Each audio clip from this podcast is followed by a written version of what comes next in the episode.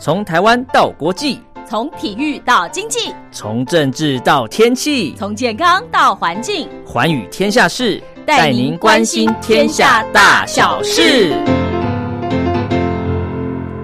收音机旁的听众朋友，大家好，我是陈燕，又到了礼拜四、礼拜五喽。早上的七点到八点，晚上的十点到十一点，我们在空中共度一个小时。礼拜一、礼拜二呢，是由茉莉所主持的《听心灵在唱歌》；礼拜三是黄轩的《宝贝宣言》；礼拜四啊，礼拜五啊。就是陈燕了，对我们来关心一下哦，可能国际的，可能两岸的，可能你不知道的，包括一些健康的讯息，一些国际的大小事。当然，不见得所有的大小事我们在今天这两集节目里面都听得到，但是我会尽量哦，将一些杂志啦、报道啦、周刊所刊登的一些评论文章呢，跟听众朋友做介绍。也欢迎收音机旁的听众朋友锁定。每个礼拜四、礼拜五的这个时段，收听陈燕制作主持的《寰宇天下事》。那么，在今天节目一开始为您播出的歌曲是袁咏琳带来的《我想要迷路》。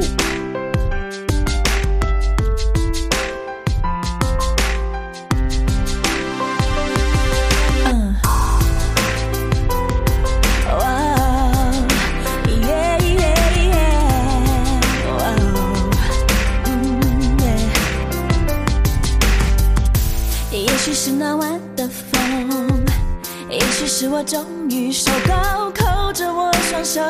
的玻璃枷锁。嗯，要无法入睡的我，睡在青山过的冲动，抓了车钥匙往黑夜里走。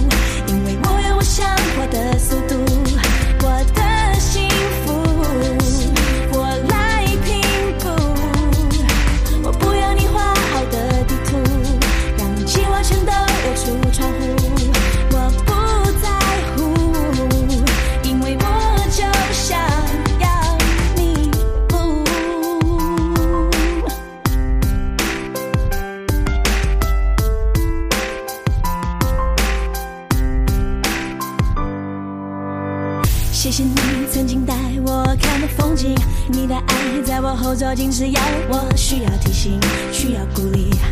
就会听见你的声音。但现在驾驶，盼望那转是个随机，下一站开始收集全新的回忆。踩油门，只需要勇气，没有方向的。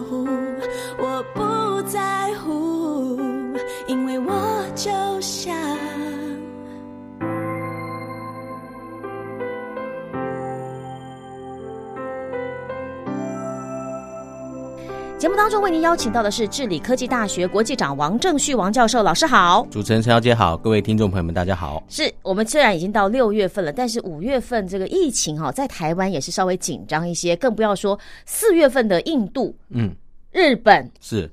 怎么搞的？哎，东南亚像马来西亚这些国家也都怎么搞的？再次的反扑啊，再次反扑都变种变异，对不对？嗯就提醒大家要打疫苗。然后这个时候觉得，哎，WHO 好像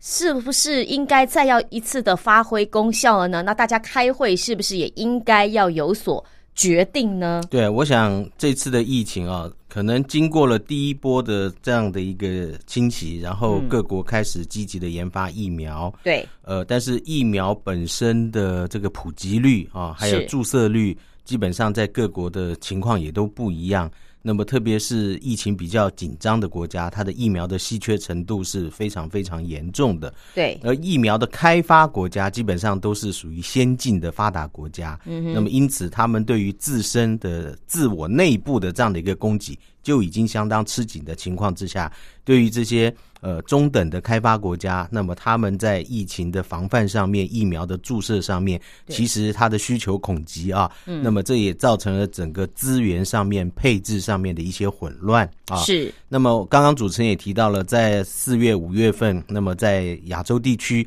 有部分的国家也开始出现了疫情的嗯反反扑扑啊。第二波的疫情可能它的这个严重程度可能更胜于第一波疫情。那当然是，大家最关注的两个国家，一个就是印度啊。嗯，那么印度现在每天。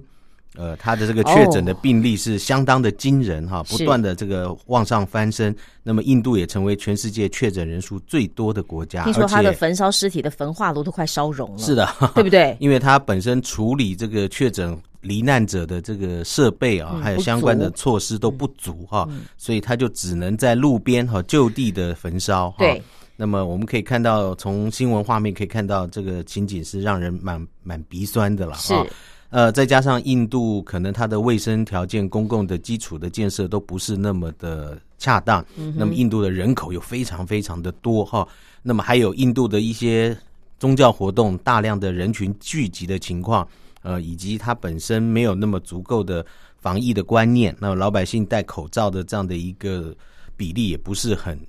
普遍啊，所以使得它这个疫情传播的速度特别的快。那么再加上主持人刚刚提到了，那么这个变种的病毒哈，是不断的在变化它的这个身 身体啊，所以原来的这个疫苗搞不好对于这个新的变异型的这个病毒的这样的一个克制率哈，又会让人家打上折扣啊，所以印度的疫情让人家非常非常的担心。对啊那另外一个国家就是日本啊因为日本去年二零二零年的这个东京奥运已经延期到今年了哈，可是就在 快要接近这个冬奥这样的一个开幕的这个期间哈，那么啊日本又开始出现了一些群聚的现象，有若干的这些地方县市也发布了这个紧急状态哈。是所以大家对于这个东京奥运是不是要继续举行哦，都还画上了一个问号。虽然日本政府强调他要继续举办这个奥运，而但是这个奥运可能是一个没有观众的奥运。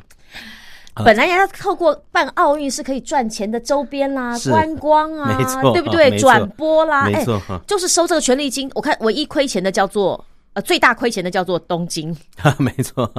那日本应该也是赶上了人类历史上第一次哈，因为这个大量的，呃，当然过去也曾经因过，譬如说战争啊什么啊，那么导致这个奥运停办啦等等。那这次这个疫情那延期，然后延期之后又出现了这个疫情的反扑哈，所以呃，日本在举办东京奥运的这个过程当中，可以说是百般煎熬，备受折磨了。然后啊弄个圣火。也是这个好不好？就是没有沿途的观众，就觉得你会觉得呃有一点冷淡嘛啊，对差好人冷很冷清啊，但没有办法啊，这个现在这个情况，大家这个文艺色变了哈对。那么特别是不只是呃有没有观众来参加，甚至于有若干国家还可能有有抵制或者是说缺席这次奥运会的情况，因为他们也担心呃选手派到这个疫情非常猖獗的万一染疫怎么办？日本去啊，对那万一染疫了怎么办哈？那么所以日本这个奥运筹备当局，它在于事前的这些隔离还有检验、筛检等等，可能对于各国的运动选手，他要采取比较更严格的措施哈。那么避免在比赛的过程当中，选手、教练彼此之间又产生了一些传染的情况，这是会得不偿失的哈。呃，所以我们刚刚看到，呃，印度跟日本这两个备受瞩目的这个亚洲国家啊，它的疫情的这样的一个反转哈，事实上呃，让大家还是觉得非常非常担心。而在我们台湾。呃，也因为五月份的一些群聚事件哈，那么开始让大家对于第二波的这个疫情的反扑又提高了警戒心。那么包括了医院，包括了学校，包括了一般的这些餐厅等等哈。那么从中央到地方政府都采取了这个非常谨慎的态度，提高了这个警戒的状态。所以就可以看得出来，呃，这个疫情从两年前延烧到现在哈，并没有减缓的趋势。对。那怎么样把这个疫情的来龙去脉，特别是我们对于整个的这个变种的这样的一个病毒啊，能够做一个有效的研判，然后。呃，研发更有效的防治的疫苗，当然也要有一个很好的呃注射疫苗的这样的一个规划啊。那么这个可能是每一个国家他现在首要做的事情啊。所以刚刚主持人提到，呃，现在公共卫生其实随着呃人群的移动的这样的一个便捷性哈，那么它受到的压力跟挑战。的确是越来越大。那么各国之间面对这样的一个疫情，它在资讯的流通、传递以及经验的交换，其实是很重要的。是，所以呃，今年台湾再一次的连续第五年，并没有被 WHO 邀请参加在五月二十四号举行的世界卫生大会 （WHA）。嗯哼。那么这个事情，我们觉得非常非常的遗憾。那这个除了凸显呃，在国际政治里面，呃，强权。呃，它霸占了整个国际的话语权，那么也意味着，呃，我们现在的整个国际政治的空间，可能公共卫生的议题还不足以去让我们突破现在对于台湾参与国际组织的这样的一个樊篱啊。但是我们还是要在这里呼吁啊，呃，台湾在整个防疫的过程当中，我们有非常非常多珍贵的经验，是啊，我们也期待。呃，即使今年我们没有办法再次的被邀请成为 WHA 的观察员啊，但是我们也非常愿意的跟世界各国来分享我们的防疫经验，让我们对于整个防疫的过程当中的一些。原则，还有政府以及民间在防疫所投注的努力，让大家看得见。因为毕竟这是一个非常宝贵、宝贵的经验。是好，老师讲了这么多，其实就是讲到说，这个公共卫生对全世界其实都有影响，不会只有印度，不会只有日本，也不会说只有在中国或台湾啊。这个其实它一个国家的卫生、公共卫生、疫病。或者染病，其实都影响着全世界。对，因为我们可以看到，其实台湾有一段时间，它的这个确诊病例是。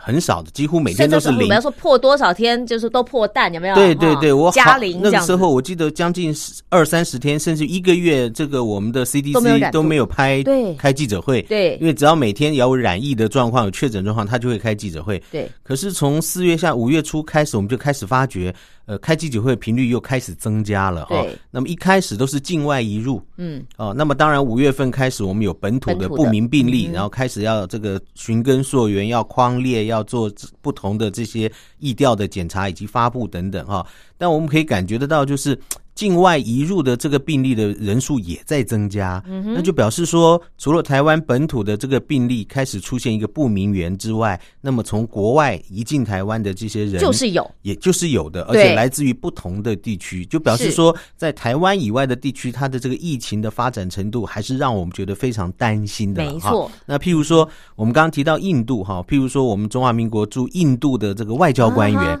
他们在当地就染疫了啊。那么后来他们坐飞机，坐这个专门的包机回来，那么在回来的飞机上面又有其他的人员，嗯，同样的来自于印度的人员，对，也一样有确诊的情况。那也不只是外交官员，包括我们在印度投资的这些厂商，对啊，侨民等等，他们也有可能或多或少有出现染疫的状况。也就是说。透过这种境外的移动，哈，那么人口的流动，事实上这个疫情被带来带去，哈，对。那每一个国家在它的关卡，在在它的检验，在它的筛检的这样的一个程序，呃，是不是能够有效做到全面的防堵？哈，那么其实这些经验都值得大家一起来讨论的。是，那尤其是在前年底，对不对？那个武汉肺炎后来虽然被证明为呃新冠肺炎 （COVID-19），可是。当时在当这个疫情传出的时候，WHO 那个时候谭德赛了哦，那个时候的一些作为或发言，后来也让世界各国很多的批评，包括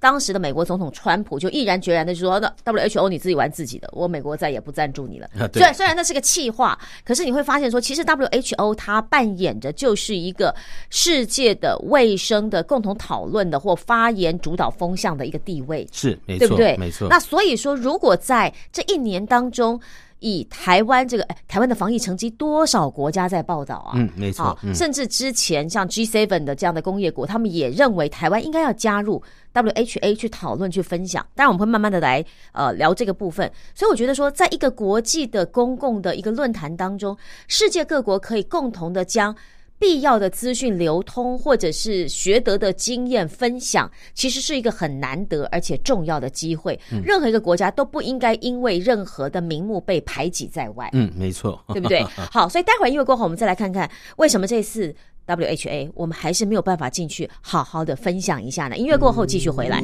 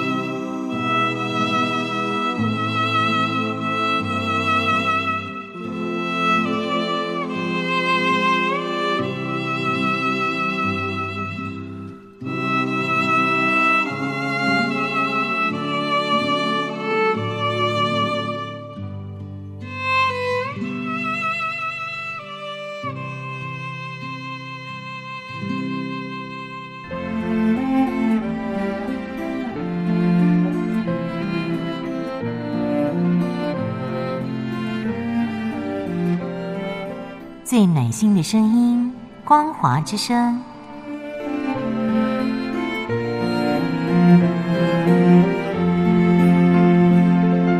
短波九七四五千赫，六一零五千赫，中波七一一千赫，九八一千赫，八零一千赫，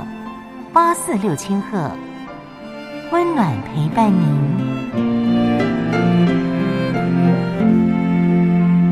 在今天节目当中，为您邀请到的是智理科技大学国际长王正旭王教授。我们谈到的是这一次在五月二十四号的世界卫生组织卫生大会的论坛哈，我们都没有接受到邀请可以参与，甚至于呢，我们是连续五年都被阻挡在外了哦。这对于一个本来就存在在世界上，而且防疫工作其实说来还真的做得不错的一个国家来说。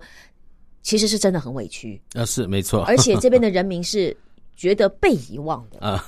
对我们不敢说我们一定要去贡献什么力量，我们是被需要的，但是被遗忘的总是觉得，那你就是跟这个世界是不在同一个 level 上的嘛？对，我想可能有些听众朋友们可能不太了解哦，世界卫生组织跟台湾之间的关系了。好，我们老师上一应该这么说好了，世界卫生组织它是隶属于联合国的下属的一个机构哈。那么当然，它的最主要的目的跟任务，那么希望能够把全世界的这些医学卫生等等的这些讯息跟观念，透过这个组织的运作，让所有联合国的成员国都能够得到有效的这样的一个传递，大家共同来防疫，共同来促进。人民的生活健康，嗯哼。可是恰恰它就是因为它属于联合国的下属机构，所以世界卫生组织 WHO 的成员基本上都是联合国的会员，那么它自然而然就是世界卫生组织的当然成员。对啊。可是，在这个地球上面，除了这国家的这样的一个属性之外，还有很多的非政府。NGO 或是其他的研究组织都可以。对，那世界卫生大会每年它会举办一个年会，嗯，这个年会就叫 WHA 啊，World Health Assembly。那么每一年大概在四月、五月这个时候举行哈。那么这几这最近都是在五月份举行。那么 WHA 开会的时候，当然邀请 WHO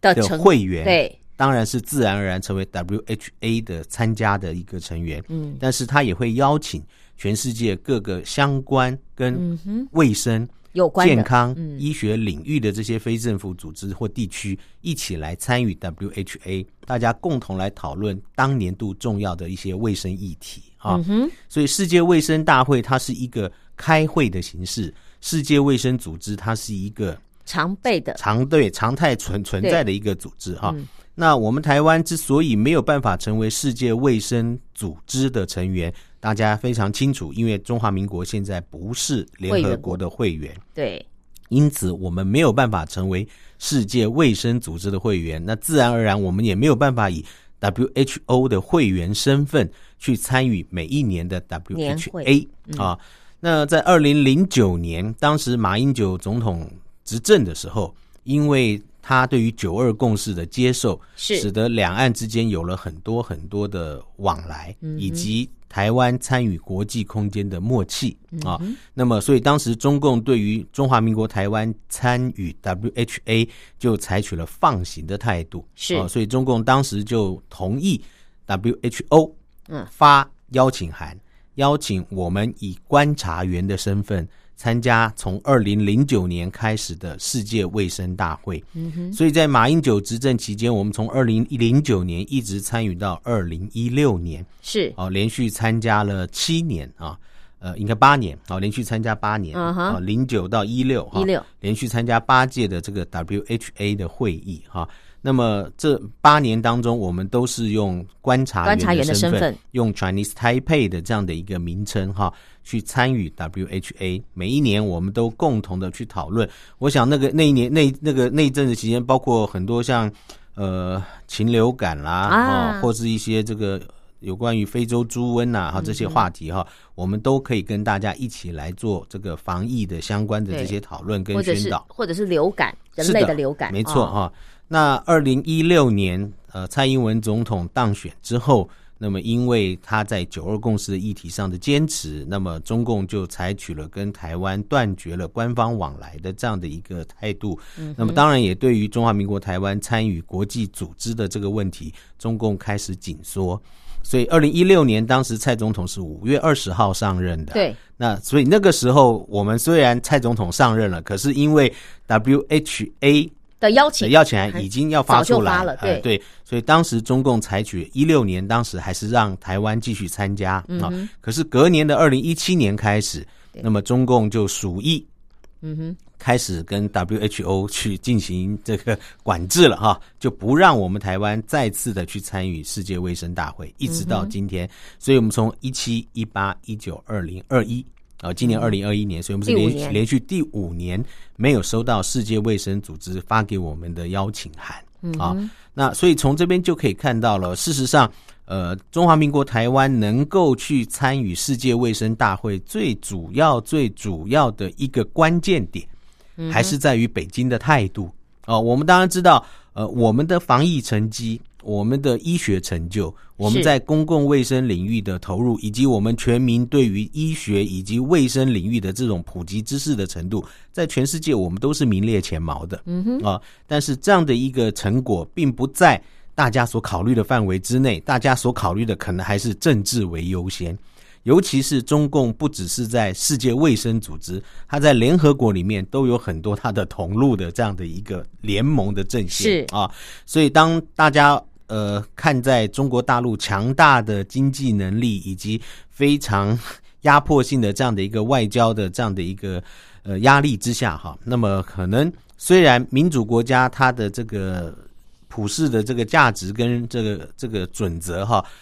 呃，现在还是非常占有一定的这样的一个优势。可是我觉得很多国家它还是考量它的国家利益哦，它不站在一个普世价值的这个观点啊，那么选择跟中国大陆站在一边啊。那么当然，中国大陆在所谓的一个中国原则这个话语权的这样的一个宣传也是非常非常强大的啊。所以它透过它强大的国力，透过它的经济的利益，那么不断的去拉拢呃全世界属意或者是认同。这个一个中国原则的国家，那么站在他的阵线，呃，所以中共在这样的一个政治操作之下，他对于台湾参与国际组织跟国际空间的问题，它具有非常强大的主导力量。当然，并不表示说我们台湾一定都是被动的啊，我们也非常努力的去寻求突破。可是现实是比人强的了 哈，即使你有再强再强的这样的一个动机，那么你也有若干的国家给予你声援。像 G seven 啊，对，但是我们都没有办法去突破这样的一个格局哈。就像刚刚主持人提到的哈，那么在今年的这个七大工业国的这个外交部长会议当中，那么各国的外长达成的共识是，他们积极的推荐，嗯哼，台湾能够成为今年 WHA 的被邀请国是啊。那么美国的外交官员，包括美国的国务卿，那么布林肯，他也都发表谈话，那么。很诚挚的希望世界卫生组织能够发邀请函来让台湾参与今年的世界卫生大会啊。可是事与愿违啊，虽然全世界主要的这个工业国家他们都一起的发声来挺台湾哦，可是世界卫生组织依然没有办法。去撼动中共在里面的这样的一个强大的地位，是啊，所以继续采取了一个沉默的态度啊。那当然，我们看到媒体有报道说，呃，媒体有发信啊，啊，发信去给世界卫生组织的这个干事长啊，那么说为什么你们没有办法再发信给呃发邀请函给我们啊？那世卫组织的这个发言人，那么他针对台湾媒体的这个问题啊，他们以电子邮件来回复了啊。那么他回复的内容是说，呃，台湾参与世界卫生大会 （WHA） 的这个问题，事实上是由世界卫生组织的一百九十四个会员国来决定的。也就是说，这个问题不是我一个人说了算啊，也不是某个国家说了算，而是这一百九十四个国家他们决定的。那他共同决定还是多数决呢？呃，当然是多数决啊。那他是说。呃，这个问题就是大家一百九十四个大家投票决定。当然，我我不知道他们什么时候投票的。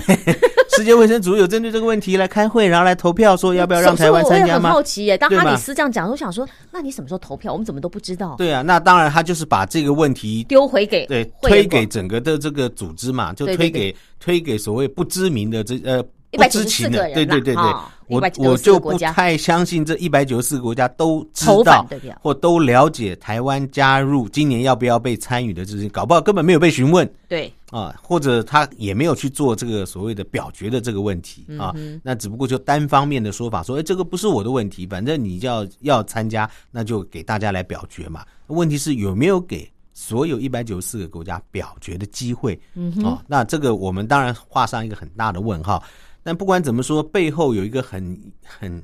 明显的引舞者，嗯，操纵者是北京，这点是毫无疑问的了。是，所以呃，我们的记者去问的时候，他只以这个一百九十四个国家作为一个回应，然后来搪塞我们啊。那当然，他也避谈了这个 G7 工业国家的这样的一个推荐，那么也避谈了美国对于我们的这样一个强力支持，他都不谈。嗯，他只谈说这是一个多数决。这是一个公众的组织，那么不容许哈、或是外界给予他任何的这样的一个反应，就好官话哦，对的，他本来就是这样一个官方的组织腔哦，啊，所以呃，我们觉得很遗憾的就是世界卫生组织哈，我们不断的在强调卫生这个议题。我们从这两年的疫情的这样的一个泛滥跟普及，我们就可以很明显的感觉得到，卫生的议题应该要抛离国界的隔阂。对，啊。因为他真的不是说你台湾人得病就只有在台湾，是啊。不是只有你法国人怎么样，就是只在法国，它其实影响的是全世界。对呀、哈，那当然，我们必须要说的是，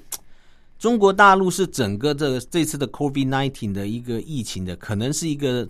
大家普遍认为它是一个发源地对，啊、呃就整个的疫情的始作俑者，啊、是来自于中国大陆啊。嗯那虽然虽然现在中共强调它的疫情的控管非常非常的得宜嗯啊，那么在爆发的这样的一个大规模群聚的情况，现在的确没有出现啊。是。但是我们有两个为大家所必须要讨论的问题是：第一个，中国大陆采取这种强制的封城啊哈，啊，强制的限制人民居住以及迁徙的这样的一个自由，当然，呃，我们必须要说，从防疫的角度来看，他这样的一个果断的做法。的确让这个疫情的散布，嗯，那么获得了有效的一个控管啊，但是他以这样的一个强制性的封城的做法，让全中国几乎都完全封闭的情况之下，呃，这个在后续的整个的自由的这个向度的这样一个议题当中，它一定也是一个被讨论的话题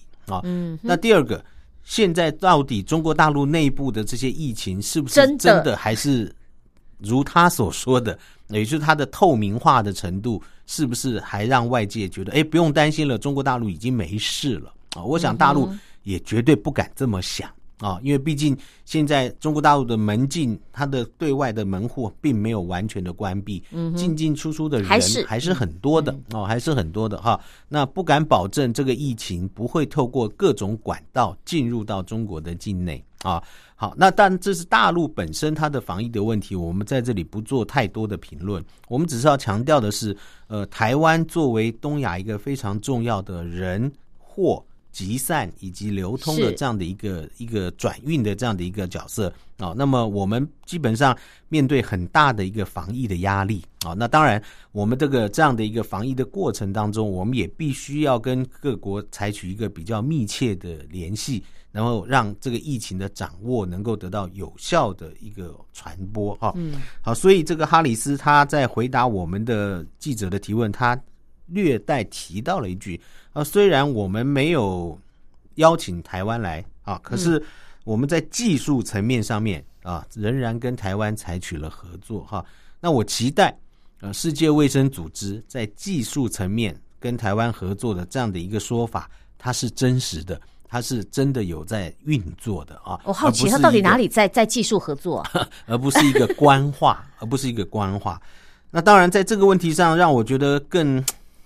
更觉得不太理解，不是不是说不能理，我已经很理解，但是我觉得还是不太能能接受受的。嗯呃，就是中国大陆官方的回应。啊，有华春莹的说法，对，好，那华春莹他说了啊，华春莹是中国外交部的发言人啊，嗯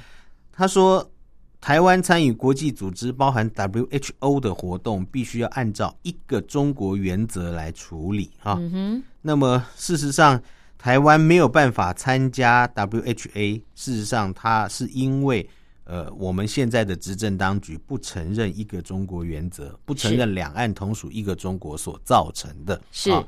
那么他也提到了台湾参与国际卫生组织的这个活动，中国大陆已经给予一些合适的安排，和适当的安排。啊等一下，我为什么要被你安排？啊再来就是说，你什么叫做合适的安排？对呀、没错，呃，因为我想这个已经是二三十年来大家不断在讨论，每年可能当然在马英九执政的时代，这个问题不会被凸显，因为我们去参加了。嗯哼，那么一旦没有办法参加情况之下，我们提出我们的抗议，那中国就提出他的反驳嗯啊。那中国大陆的反驳很明显就是告诉台湾。呃，你们之前能够参加 WHA 是因为你接受了九二共识，九二共识的背后所强调的就是一个一个中国啊。嗯那也就是说，你只要接受了九二共识，认同一个中国，自然而然你就可以被合适的安排安排到哪里去？安排以世界卫生大会的观观察员的身身份份来出席。他说，甚至于有机会的话，两岸可以携手参加世界卫生组织。那当然，前提是两岸已经走向统一了、嗯啊。那这样的说法，官方的一个回应，我们不会觉得很特别，因为这是他惯用的一个说辞。可是这样的说法，现在在台湾民众的耳朵听起来还是非常非常不受用的。对，所以我 待会儿就要继续请教老师，请问一下是什么叫做合适的安排？还有我为什么会被你安排？我始终不属于你，你凭什么安排我呢？好，所以这可能是很多，或者是说绝大多数台湾人的疑惑。待会儿我们再继续来讨论。好的。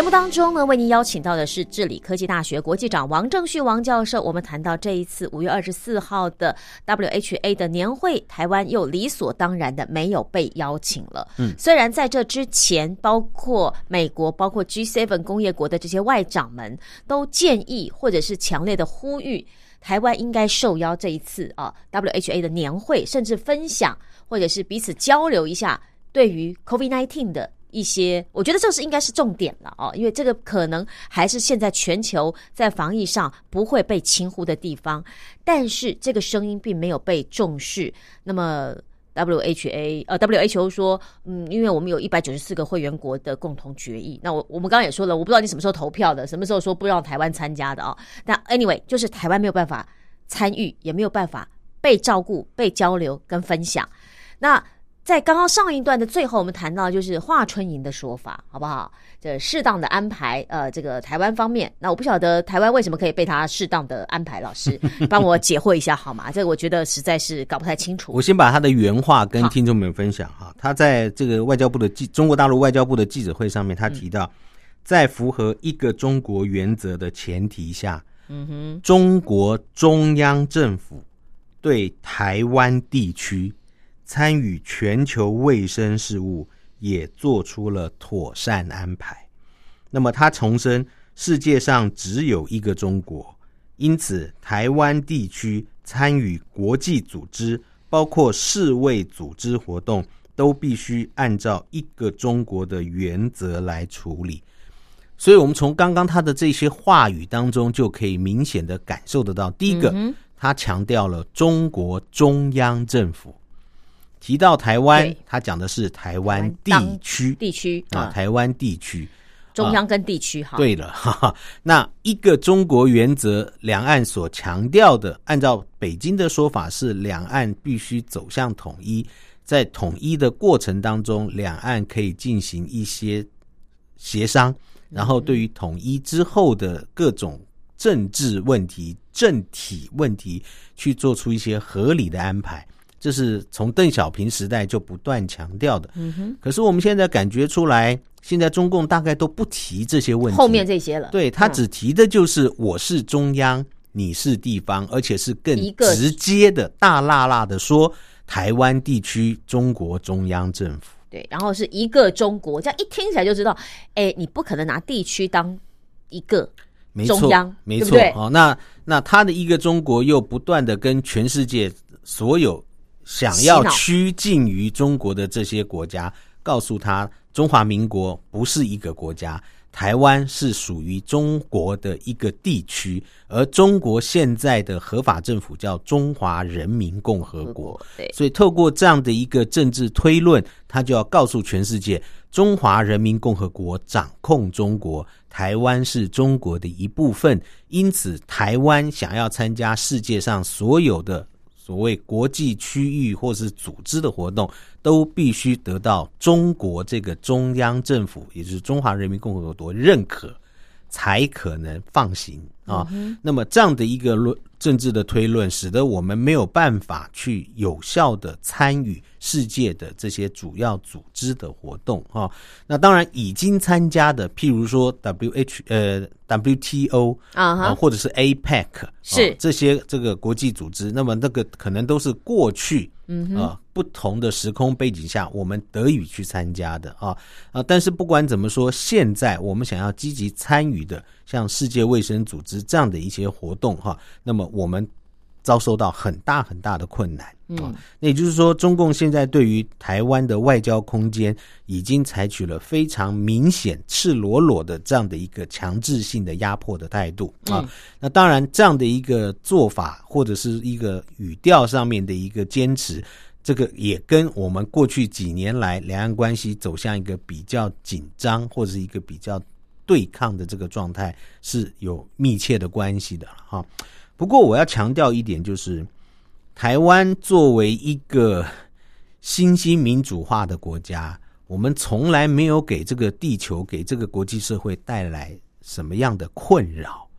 我们没有去制造对我们不是 trouble maker，、嗯我们从来没有制造什么样的困扰。反之，我们给这个国际社会带来很多很多的帮助。嗯哼，啊，包括了台湾在民主化的过程当中的这些经验，那么也明显的，譬如说像香港的问题，嗯，哦，那么香港现在因为国安法的这个事件，中共收紧了对香港的这种政治控制，那么使得很多对于香港未来前途他没有信心的人，那么对于这种权威体制要抗拒的人，他决定要离开香港。那对于这些人，我们台湾也采取了非常人道的方式，我们欢迎这些香港的同胞来到台湾居住，我们给予他生活跟工作上的这个照顾等等啊。那么也就是说，我们在整个的民主化过程当中，我们是走在整个世界普世价值的行列当中的。我们在经济的发展过程当中，我们用了非常稀有的这样的一个资源。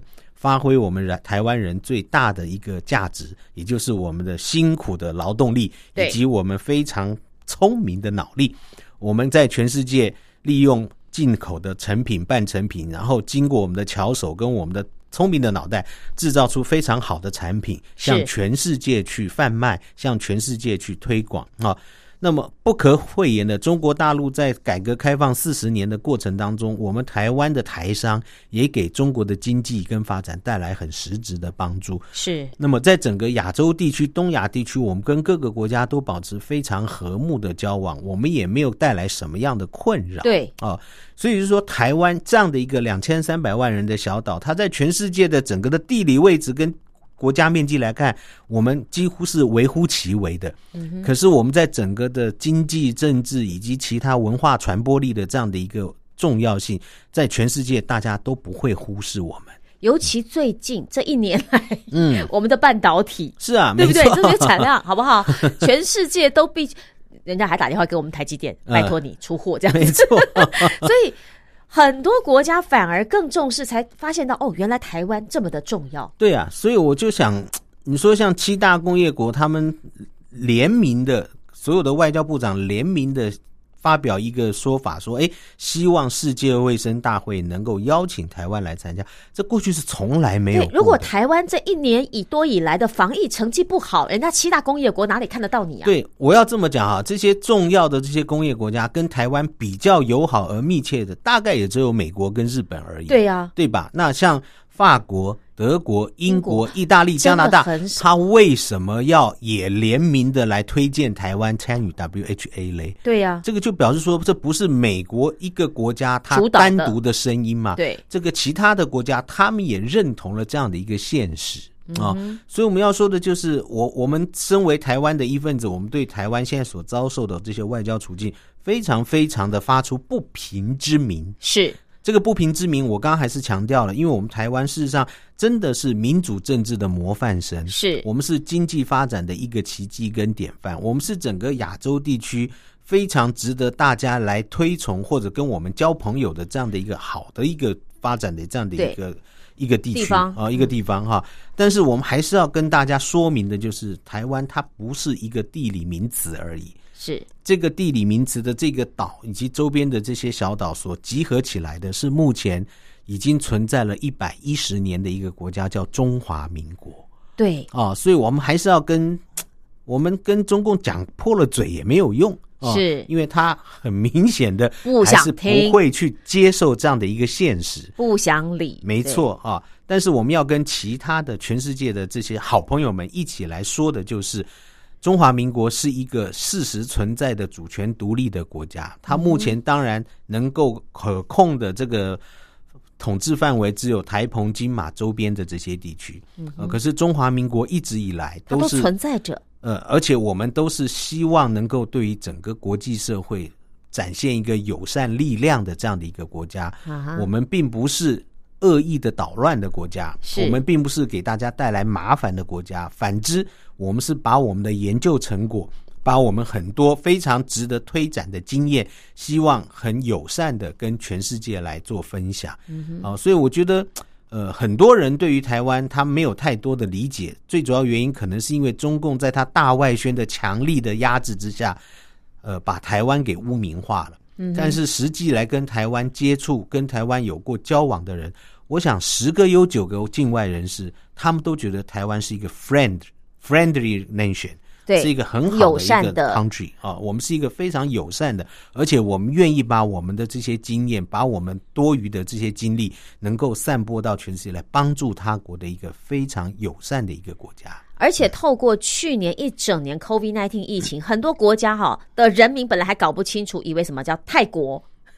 对，台湾是。Thailand 跟台台湾。对台湾 搞不太清楚，嗯，但是反而因为疫情，因为透过台湾防疫的成功，很多国家的人民才发现到，原来这个小岛，原来这个国家，原来这个地区是这么的厉害，是啊，对不对？哦所以在这次我们没有办法参加 WHA 的一个问题上面哈，事实上在我记得在五月十一号啊美国国务院的东亚局他们就在 Twitter 上面发表了一篇一篇文章啊。那么这个文章当然也推崇了台湾在医疗卫生、公共卫生上的进步，而且他最后也做了一个标示啊，是就 Let Taiwan Help，就是让台湾来帮助大家。是啊，因为他看到了呃很多国家也接受了台湾在医疗用品上面这个捐赠等等哈。对我不可讳言的，没错，中国大陆在疫苗的制作以及研发上面，它的这个速度比台湾快。嗯，而且它也的确开始有把它这些疫苗去做所谓的输出，做疫苗外交。对那我们也看到了一些新闻，是中华民国现在有一些邦交国，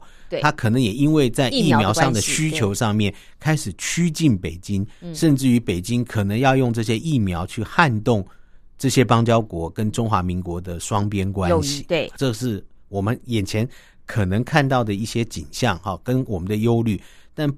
但是我们还是要强调，我们在可操作以及可运用的资源下面，我们是从不吝啬于把我们的这些资源向全世界去做传输，去做这样的一个协助吧，哈。所以 Let Taiwan Help 就让我们台湾来帮助大家，其实是我们发自心底的一种声音了，哈。是所以虽然我们没有办法参加世界卫生大会，成为我们连续第五年的遗憾，但是台湾作为这个国际社会当中友善的一份子，而且是有用的一份子，这个事实是不容抹煞，也不会改变的了。嗯哼，好，所以虽然今年台湾没有机会参与，但是台湾。它毕竟有两千三百万人民在这儿生活着，而且这一百九十四位的 WHO 的会员国，我真的也很希望你们呃表态一下，你们到底什么时候投的票了哈？什么时候决定我们不能参加了？那当然，你觉得参不参加对你们来说可能影响不大，但是不要忘记。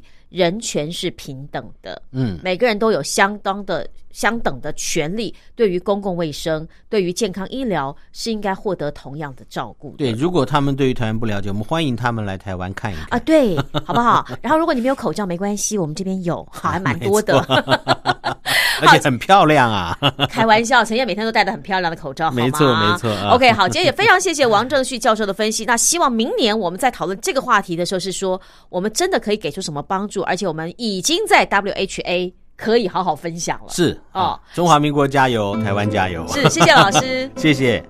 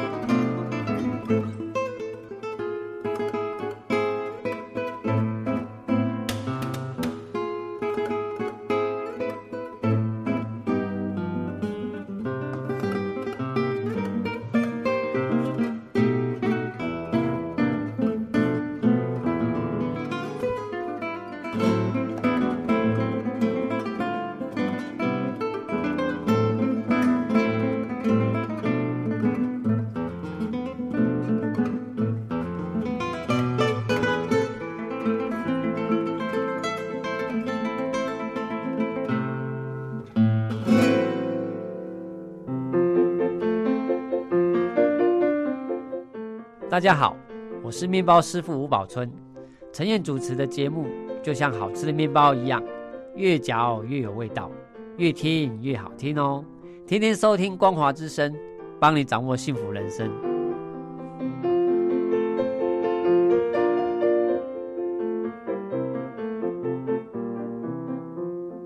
我想我们在节目中一再的提及啊，政治其实你不能够干涉很多事情，包括运动，你就不可以干涉，对不对？因为这是大家的一个权利。好比说健康卫生、公共卫生，这个也是大家的权利，你也不可以干涉。但是很抱歉，在这些方面，中共都有自己的想法跟决定，而且帮台湾做了很多决定，这才是让我们觉得很奇怪的事情呢。好，当然也希望哦，呃，台湾在需要帮助或可以给出帮助之间，都需要国际的舞台。那在国际舞台被逐渐扼杀的前提之下，那你认为台湾的人民，或者如果你是台湾的朋友啊，如果你在台湾，你会觉得这样的态度是友善的吗？你会想跟这样的人、这样对你的人当朋友或者当邻居吗？我想答案是显而易见的。OK，那今天的话题就先讨论到这儿，也感谢您的收听。在这先预祝你有个愉快的周末假期，不要忘记下个礼拜同一个时间、同个频道《寰宇天下事》，我们空中再会，拜拜。